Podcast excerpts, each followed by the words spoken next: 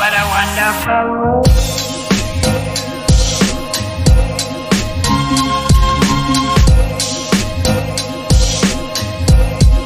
What a wonderful world.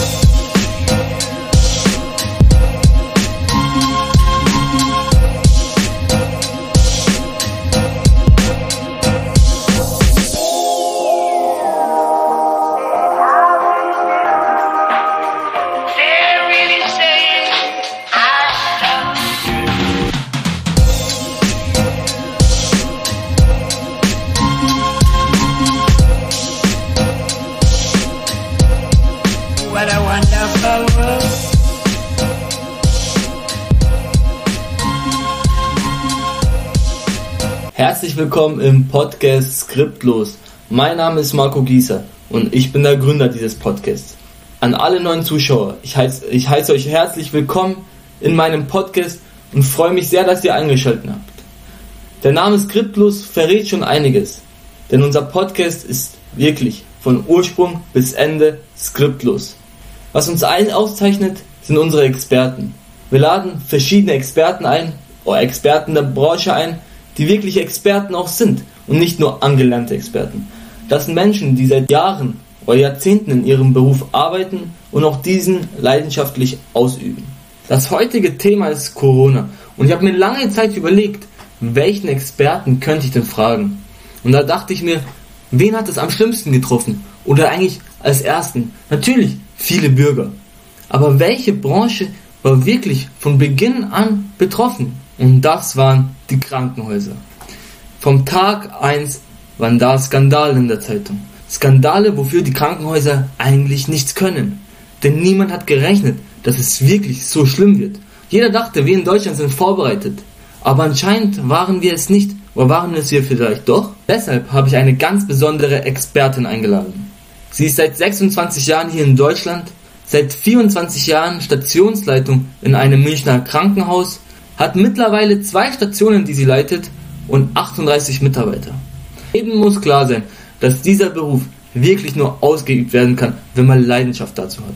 Tagtäglich kranke Menschen zu sehen und sie zu pflegen, ist wirklich anstrengend. Und ich kann mir gar nicht ausmalen, was das für eine psychische Belastung sein kann.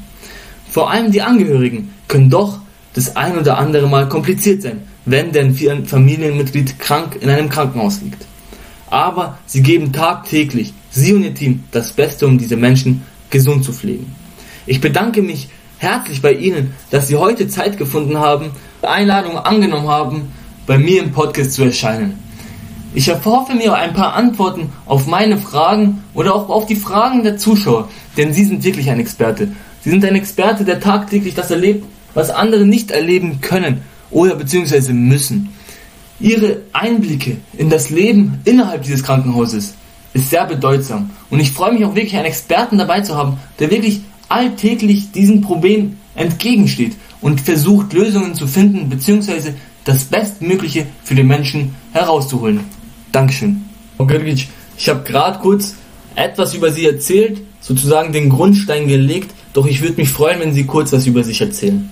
Und zwar vielleicht kurz, aus welchem Krankenhaus Sie kommen, beziehungsweise was das Spezialgebiet des Krankenhauses ist und was auch Ihr Spezialbereich ist. Vielleicht noch kurz was Persönliches, damit die Zuschauer sich sozusagen ein Bild von Ihnen machen können und wir dann auch gleich mit unserem Thema starten können. Mein Name ist Mariana Girkic, ich bin seit 26 Jahren hier in Deutschland, äh, bin ich wie Flüchtling aus äh, Bosnien gekommen.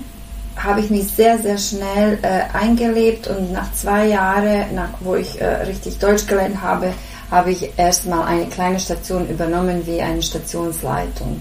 Da hatte ich erstmal 15 Mitarbeiter. Nach zwei Jahren äh, danach habe ich äh, noch zweite Station übernommen. Somit habe ich über 20 Jahre jetzt Leitung von zwei Stationen, Viszeralgefäßchirurgie. Jetzt während der Corona-Zeit betreuen wir alle Fachdisziplinen, die wir im Haus haben. Das heißt, es sind bei uns auch Unfallchirurgie, Sportmedizin, äh, Wirbelsäulenchirurgie, Endoprothetik auch vertreten. Wir müssen täglich unsere Mitarbeiter schulen. Zu meinem Privatleben sage ich, ich habe noch zwei Kinder, die ich zu Hause ein bisschen bespaßen muss und während der Corona-Zeit fällt es keinem, glaube ich, jetzt so äh, leicht, Es ist schwierig, äh, Privatleben in Einklang mit diesen äh, außergewöhnlichen Situationen zu bringen. Ja, das betrifft uns alle. Mal eine Frage jetzt halt sozusagen zum Einstieg fürs Thema. Was haben Sie denn am meisten vermisst, seitdem Corona da ist? Also was würden Sie gerne machen, was jetzt dank Corona nicht geht? Also die Reisen, muss ich sagen, ich bin nicht so große Weltreise, aber wir haben uns vor fünf Jahren eine kleine Wohnung äh, unten in Kroatien gekauft und da waren wir regelmäßig alle äh, sechs bis acht Wochen unten für ein paar Tage.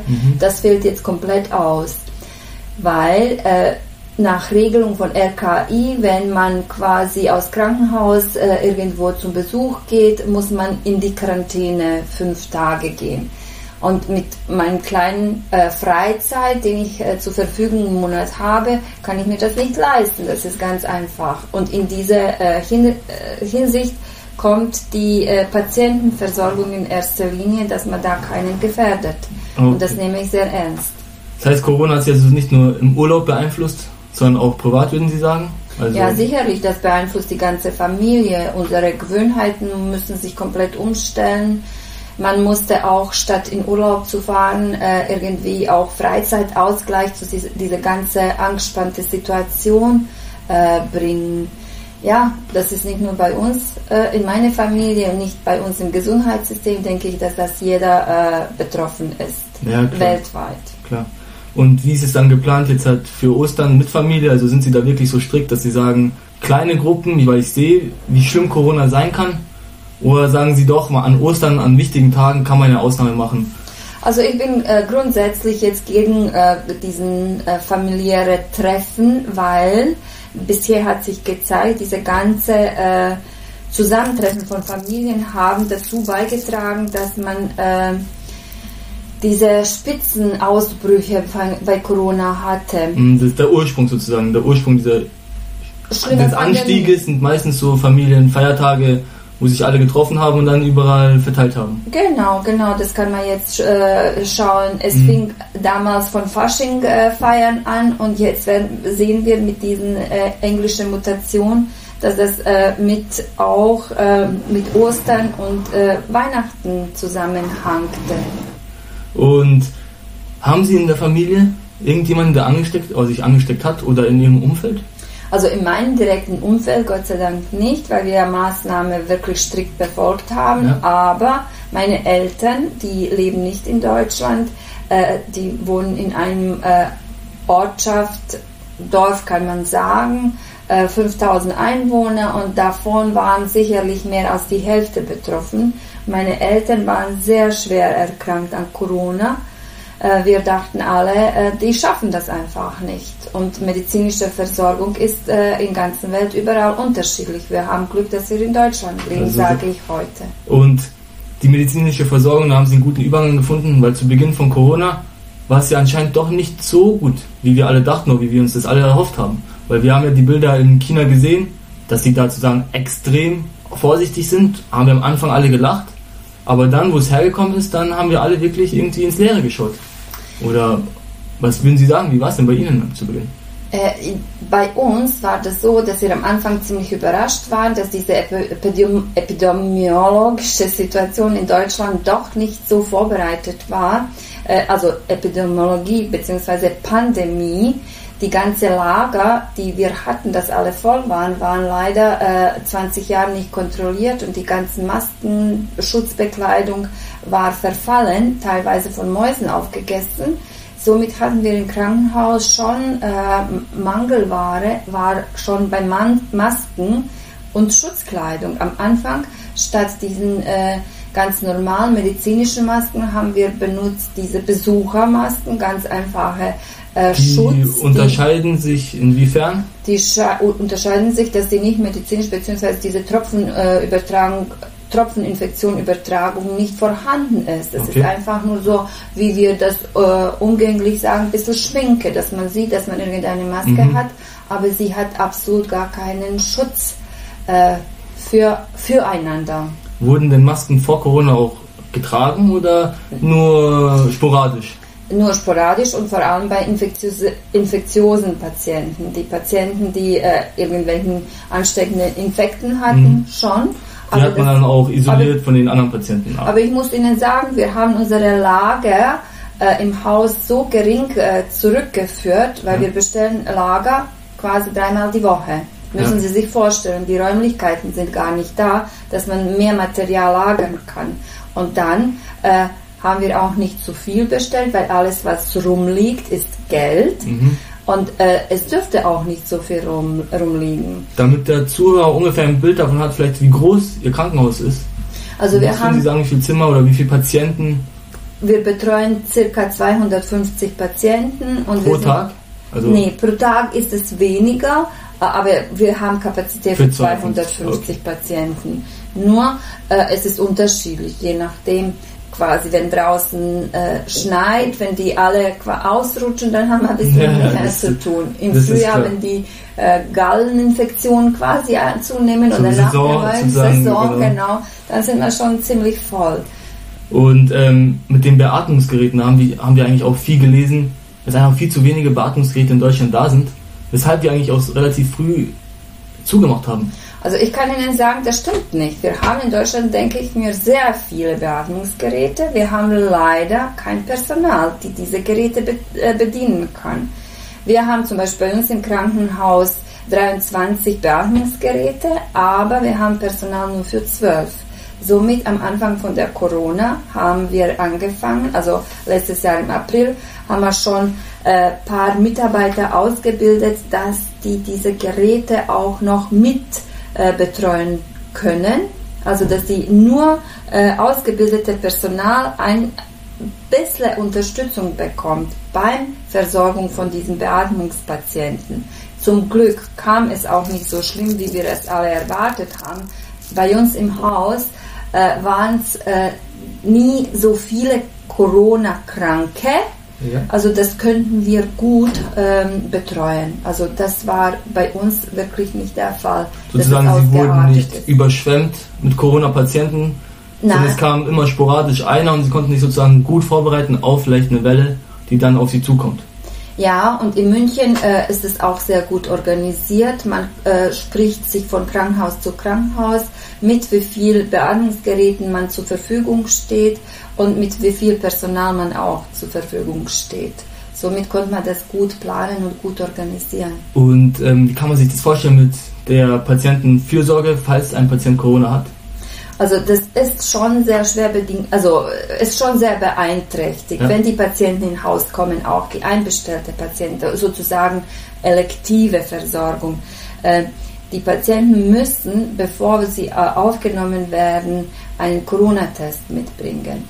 Wenn die Corona-Test mitbringen, wird auch täglich bei uns, jeder Patient bei der Aufnahme wird nochmal äh, Corona abgestrichen. Den Also Test, den. Sie dann mitnehmen müssen, wäre das dann ein PCR-Test oder Schnelltest? Was kann man sich darunter vorstellen? Das sind immer PCR-Tests bei uns im Krankenhaus. Äh, Schnelltests werden nur gemacht, wenn man bei onkologischen Patienten Besuch erlaubt. Äh, und die Besucher werden quasi äh, nur mit Schnelltest bestrichen und äh, dementsprechend wird gehandelt, ob der Besuch reinkommen darf. Weil bei uns darf nur äh, besucht werden der wirklich schwer onkologisch erkrankte Mhm. Patient oder äh, ein sehr dementer Patient. Und zwar auch begrenzt für eine Stunde am Tag. Patienten durften also nur besucht werden, wenn sie einen wirklich schweren Krankheitslauf hatten. Aber wie sieht es denn aus bei Ihren Mitarbeitern? Sicher sind da viele ausländische Bürger dabei, die aus dem Ausland gekommen sind, um bei Ihnen zu arbeiten. Durften Sie Ihre Verwandtschaft äh, besuchen? Aber wie haben Sie das geregelt in Ihrem Krankenhaus? Ja, Sie haben recht, wir haben tatsächlich sehr viele ausländische Mitarbeiter. Und äh, unser Haus hat sich von vornherein, also sehr früh entschieden, dass die alle Mitarbeiter, die nach Ausland bzw. in Risikogebiet fahren, äh, beim Rückkehr in fünf Tage Quarantäne gehen und einen PCR-Test machen müssen. Also es heißt, von zu Hause aus bringen Sie einen Test. Wenn Sie nach äh, München ankommen, machen die innerhalb von 48 Von Stunden. zu Hause aus meinen Sie von Ihrem Heimatland? Genau, genau, von zu Hause aus Risikogebieten. Genau. Dann müssen Sie 48 Stunden einen Test machen und dann nach fünf Tagen Quarantäne nochmal einen PCR-Test machen, somit dass unsere Patienten äh, wirklich geschützt sind. Ja, das wollte ich gerade eben fragen, weil früher gab es nicht diese verpflichtende Quarantäne, die die Politiker jetzt eingeführt haben, oder jetzt vor ein paar Wochen, sondern man konnte ja eigentlich ins Ausland gehen, zurückkommen, vielleicht mit, aus einem Risiko mit einem negativen Test, aber man war ja nicht verpflichtet, trotz keinem Testergebnis in Quarantäne zu gehen. Nein, das war nicht so und es ist auch heute auch nicht so. Man hat diese Regelung von RKI-Institut, dass die Mitarbeiter bzw. die lebenden Leute, die Angehörige erstes Grades besuchen im Ausland, die sind nicht verpflichtet, in die Quarantäne zu sehen. Das ist eine Ausnahmeregelung äh, und das ist auch zum Beispiel für diese ganze Grenzgänger hat unser Haus für unsere Mitarbeiter so entschieden und unsere Mitarbeiter müssen sich daran halten. Das wird geprüft, äh, weil wenn man nach Deutschland einreist, man ist verpflichtet, sich hier anzumelden, dass man eingereist Ja, ist. ja. Und das muss man vorlegen bei unseren äh, Hygiene-Mitarbeiter. Wenn die Mitarbeiter einreisen, die legen das vor und dann machen die diesen fünf Tage Quarantänetest bei uns im Haus. Das ist verpflichtend. Also es ist vom Haus bestimmt. Genau. Und wie schaut es aus mit dem Impfen? Also lassen sich auch die Mitarbeiter impfen, dass man wenigstens sagen kann, sie sind geimpft und die Wahrscheinlichkeit, dass sie jemanden anstecken oder sich selbst angesteckt haben, somit sehr gering ist. Da, kann ich auch Ihnen sagen, das äh, ist leider nicht so, wie man es in Presse liest. Ähm, die äh, Ärzte haben sich wirklich durchgehend über 90 Prozent impfen lassen, nur unsere äh, Pflegemitarbeiter haben sich nicht mal 50 Prozent impfen lassen. Äh, Impfung ist noch sehr umstritten. Die jungen Mitarbeiter sehen das nicht ein.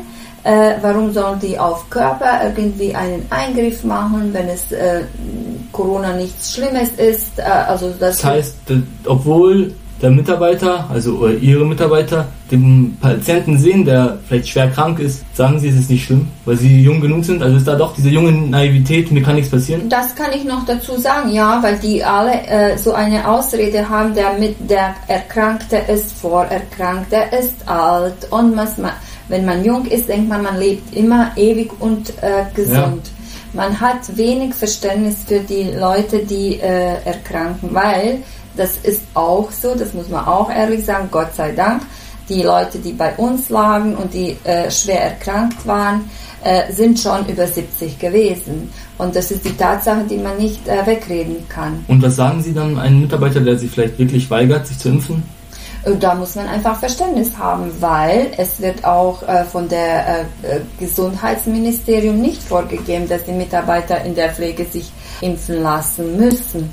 Ja, aber wir bieten unseren Mitarbeitern noch einmal Aufklärungsgespräch. Bei allen Sorgen und Fragen haben sie ein Team, wo sie quasi bei denen äh, sich aufklären lassen können. Ja, und äh, das wird schon angenommen, aber äh, es ist immer noch nicht so, äh, wie ich mir es äh, wünschen würde, weil ich bin schon ein Impffürworter. Ein Impf, ja, ich muss sagen, ich bin auch der Meinung, dass Impfung wirklich hilft und wie man auch in der Politik sieht, selbst die Politiker sehen nur noch Impfen als die Chance, uns sozusagen von Corona zu befreien, beziehungsweise dass wir ein bisschen sicherer sind und den Lockerungen entgegenkommen. Die Hygienemaßnahmen bei Ihnen im Krankenhaus sind aber doch relativ hoch, sodass es eigentlich sehr, sehr selten vorkommt, dass sich ein Mitarbeiter bei euch ansteckt, beziehungsweise den Infekt weitertragen sollte. Ja, das ist schon so. Wir haben auch klar die Patienten, die nicht 100% ausgeschlossen. Notfallmedizin müssen sie da komplett ausschließen. Äh, wenn die Patienten, die äh, quasi Not, wie Notfall reinkommen, die werden abgestrichen, aber bis die behandelt sind, äh, haben wir die Ergebnisse nicht äh, fertig. Das dauert schon noch ein paar Stunden. Sechs bis acht Stunden brauchen wir, bis der Test äh, fertig ist. Bis dato sind die Mitarbeiter und Patient äh, so versorgt, wie das die ansteckend sind. Und so wird auch gehandelt. Die werden auch isoliert. Und also wenn die operiert werden müssen im OP, ist es komplett quasi steril. Die werden so isoliert und so behandelt, wie wenn die Corona hätten. Danach kommen sie in eine Quarantäne von fünf Tagen auch auf Station, wo äh, erst nach dem fünften Tag, wo die negativ sind, die äh, weitere Verlegung von dieser Aufnahme Corona-Station äh, ist. Da könnten wir da auch die Patienten, die erkrankt sind, aussieben. Aber das war, wie gesagt, bei uns nicht der größte Zahl. Wir hatten schon ein paar Patienten, aber nicht so viele. Nicht so viele wie in den Medien, dass ihr Krankenhaus überschwemmt ist von Corona-Patienten. Aber sie hatten ja doch einige Corona-Patienten oder ein paar Corona-Patienten zu viel, denn sonst gäbe es ja nicht die ganze Kritik an den Krankenhäusern. Und da ist auch meine Frage, wie ist denn die aktuelle Entwicklung der Branche durch Corona? Hat sich da vielleicht was geändert? Also Sie sagen, es ist noch steriler geworden als davor? Ja, definitiv. Man ist selbst einfach vorsichtiger geworden. Man hat immer diese Schutzmasken, aber Sie merken sicherlich auch, wenn jemand auf Sie zugeht und nicht diesen persönlichen Genau, diesen Abstand, Sicherheitsabstand. Sicherheitsabstand hält von eineinhalb Meter, man rückt äh, auch unbewusst zurück. Klar. Das ist in erster Linie auch äh, quasi ganz, ganz wichtig. Und wie gesagt, äh, Schutzmasken, äh, Schutzmasken, äh, Händedesinfektion, äh, Schutzausrüstung. Gott sei Dank haben wir jetzt genug von äh, diesem Material und die Schulungen waren von vorne hin Das heißt, die Branche hat auch reagiert und Schulungen für die Mitarbeiter angeboten, sich vielleicht noch ein bisschen besser mit dem Thema beschäftigen und auskennen und vielleicht im Notfall besser reagieren. Definitiv, die Schulungen haben viel gebracht. Wir haben auch Videoaufnahmen, die man auch zum Beispiel per E-Mails geschickt haben. Wir haben auch bei uns im Haus äh, quasi äh, während Übergabe, wo die meisten äh, Mitarbeiter da sind, die kurze äh, viertelstündliche äh, Schulungen gehalten. Wir haben immer wieder Händedesinfektionshandlung äh, Handlung geprüft, ob die Mitarbeiter ordentlich die Hände desinfizieren. Wissen Sie, Desinfektion hin oder her, man muss es richtig machen. Ja. Es ist, geht nichts mehr wischiwaschi. Und äh, da haben wir schon einen großen Punkt äh, und Wert drauf gelegt. Das heißt, Covid-19 hat also nicht nur die Branche mit den Mitarbeitern getroffen, dass der Mitarbeiter vielleicht mehr nachdenkt, sondern auch das Krankenhaus. Wie sah es denn aus mit den, äh, mit den Operationen? Sind weniger Operationen, mehr Operationen und da hat sich das Ganze verschoben. Weil im Endeffekt hat man ja immer gedacht, man braucht die Kapazitäten für eine große Welle oder für einen großen Ansturm, wenn, dieser, äh, wenn der Virus wirklich ausbricht. Also wir hatten äh, in Deutschland, finde ich, immer noch Glück. Wir haben äh, in München zum Beispiel äh, Krankenhäuser, die äh, Covid-Patienten äh, wirklich aufgenommen haben und wir hatten nur die zu versorgen, die zufällig reinkamen. Das heißt, Ihr Krankenhaus war kein gezieltes Corona-Zentrum, Nee. oder äh, Corona-Krankenhaus, besser gesagt, sondern es war ein Krankenhaus, wo das Mit vielen Operationen, Mit vielen das muss man Operationen. sagen, weil die Patienten, die a- andere Häuser, die viele Corona-Patienten hatten, die haben die Patienten, die zu operieren waren, zu uns geschickt Ja. und äh, umgekehrt genug äh, äh, auch. Wenn wir zum Beispiel äh, Patienten mit Corona hatten, der schwieriger zum Handeln war, haben wir die weiter verlegt. Das heißt, die Die Kommunikation. Möglichkeit gab es auch. Die Kommunikation unter Häuser äh, hat sich wirklich verbessert. Wenigstens da ist ein positiver Aspekt. Und wie war die Kommunikation mit dem Gesundheitsamt? Oder haben Sie da überhaupt was mitbekommen? Ja, mit Gesundheitsamt, ja, das ist schon, also die, die Vorgaben sind schon da, nur äh, die Ausführungssache, ist, es ist so quasi wie, wie man es liest, wie man überträgt, wie man aufnehmen möchte. Ja. Also da ist schon sehr viel Spielraum durchgelassen, in meinen Augen. Trotz dessen haben wir das alles gut gemeistert. Und zu Ihrer Frage zurück, äh, ob wir viele Operationen hatten. Am Anfang, äh, beim ersten Welle, haben wir äh, eigentlich die Mitarbeiter auch nach Hause schicken müssen, weil da einfach ein Loch entstanden ist. Die ganze Operation waren abgesagt und wir hatten eigentlich äh, nicht so viel zu tun. Alles, was abgesagt wurde, musste nachgeholt werden. Ja. Und wir hatten äh, wirklich mit diesem ganzen, wie gesagt, äh, ich bin auch Viszeralchirurgie und da haben wir viele onkologische Patienten. Wir haben auch teilweise Patienten, die äh, zu spät kamen. Ein paar Monate vorher hätten wir wesentlich mehr für die machen Das heißt, können. die Krankenhäuser haben sich auf die Corona-Patienten oder die möglichen Corona-Patienten konzentriert und dahin die normalen Patienten, die vielleicht wirklich nur eine OP brauchten, in Anführungszeichen vernachlässigt. Sozusagen, man hat sie aufgeschoben. Natürlich, Notfall-OPs wurden doch sicher durchgeführt, aber OPs, die man verschieben konnte, hat man dann verschoben. Genau, und die, äh, von einer Seite ist das richtig, aber von anderer Seite die äh, Patienten, also die normale Menschenbevölkerung hatte Angst, sich im Krankenhaus zu äh, anstecken. Und diese Gefahr hat keiner von uns am Anfang äh, erkennen können. Gab es denn eine Angst. Gefahr oder gibt es momentan eine Gefahr, dass man sich im Krankenhaus ansteckt? Oder ist die Wahrscheinlichkeit sehr gering? Also, wenn man die ganze Schutzmaßnahme durchsetzt, äh, Wahrscheinlichkeit ist sehr gering, aber man kann es nie ausschließen. Man kann es auch genauso nicht ausschließen, wenn man zum Einkaufen geht, dass man sich ansteckt, obwohl man eine Schutzmaske hat. nach allen Studien äh, zu sagen, ist diese FFP2-Maske wirklich ein Erfolg. Ja. Das kann man äh, gut steuern, wenn man sie ordentlich trägt und wenn man die regelmäßig wechselt. Das ist auch ein Punkt, dass viele äh, Mitbürger diese Masken auch äh, bezahlen müssen, was ich auch nicht in Ordnung finde. Äh, die sollten alle, zum Beispiel Angestellten, sollten zur Verfügung gestellt die Masken bekommen. FFP2-Maske ist äh, in, jetzt, vor allem bei diesem britischen äh, Virus. Virus-Mutation, ist wichtig. Und das, da wird gespart, das verstehe ich. Also das wäre was, was sie ändern würden. Ma- Mehr Masken zur Verfügung zu stellen. Würden sie verpflichtend machen, auch Masken zu tragen? Das heißt auch in zehn Jahren, dass sie jetzt mit einer FFP2-Maske tragen, vielleicht nicht nur wegen Corona, vielleicht wegen einem anderen Virus. Und was müsste man vielleicht ändern? Es, kann, es kommt, wird sicher noch ein Virus kommen. Vielleicht nicht in den nächsten zwei Jahren. Ich hoffe, es kommt keiner.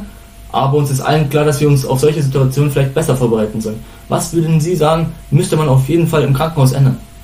Also im Krankenhaus muss man schon äh, das ändern, dass man diese Vorräte schon für bestimmte Zeit sich irgendwie lagert, diese Lagerungsmöglichkeiten aufhebt, dass sich äh, das nicht wiederholen äh, darf, dass man ohne Schutz äh, Materialien Vor allem im Krankenhaus. muss. Das ist ja Genau. besonders wichtig, weil selbst Wunden können sich ja infizieren, wenn man darauf nicht, ähm, wenn man nicht ordentlich aufpasst.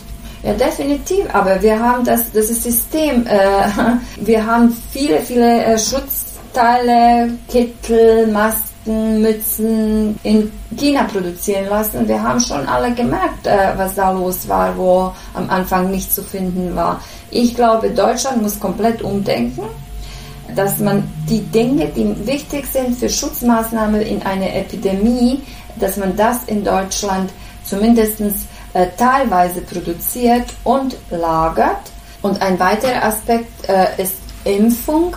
Ähm, ich würde in also für mich wäre es richtig, dass man medizinische Personal und Pflegepersonal zum ein Impfpflicht äh, verpflichtet, weil man doch sehr nah am Menschen ist. Und äh, ja, das würde ich machen. Okay, dann kommen wir auch zum Schluss und zu meinen letzten beiden Fragen, die ich an Sie habe. Und zwar Frage Nummer eins wäre, ist eben hundertprozentiger Schutz möglich oder eben nur durch eine Impfung? Und wann erhoffen Sie sich endlich mal wieder ein normales Leben zu führen und vielleicht wieder nach Kroatien in Ihre Wohnung fahren zu können und da Urlaub zu machen?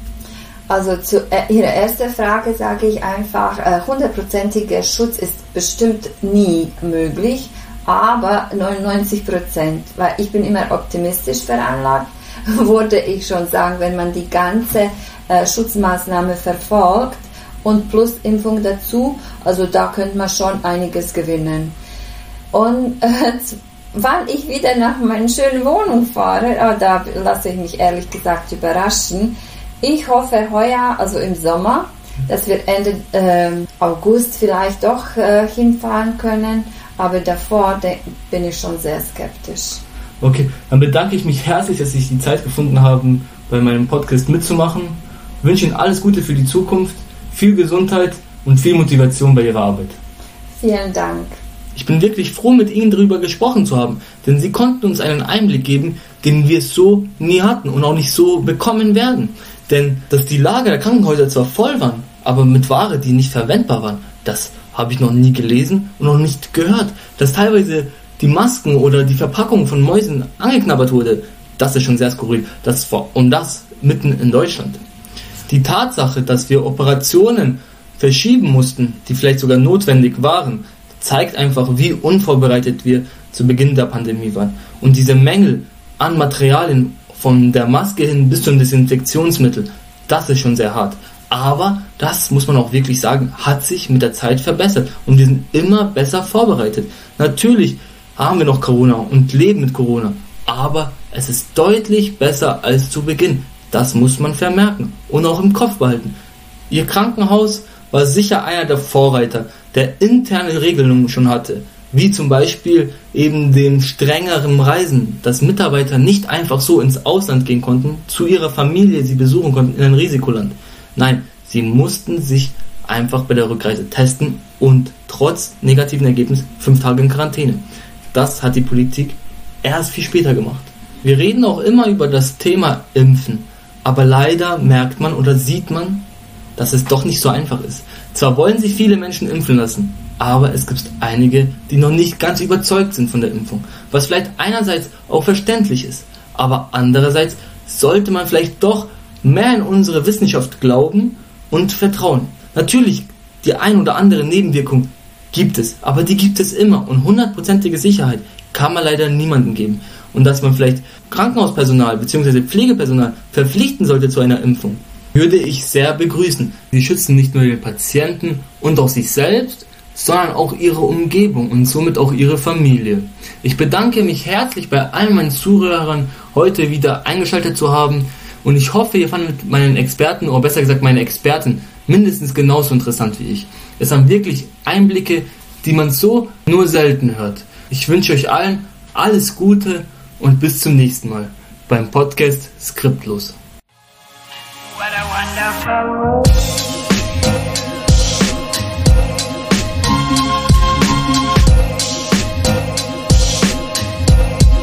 What a wonderful world.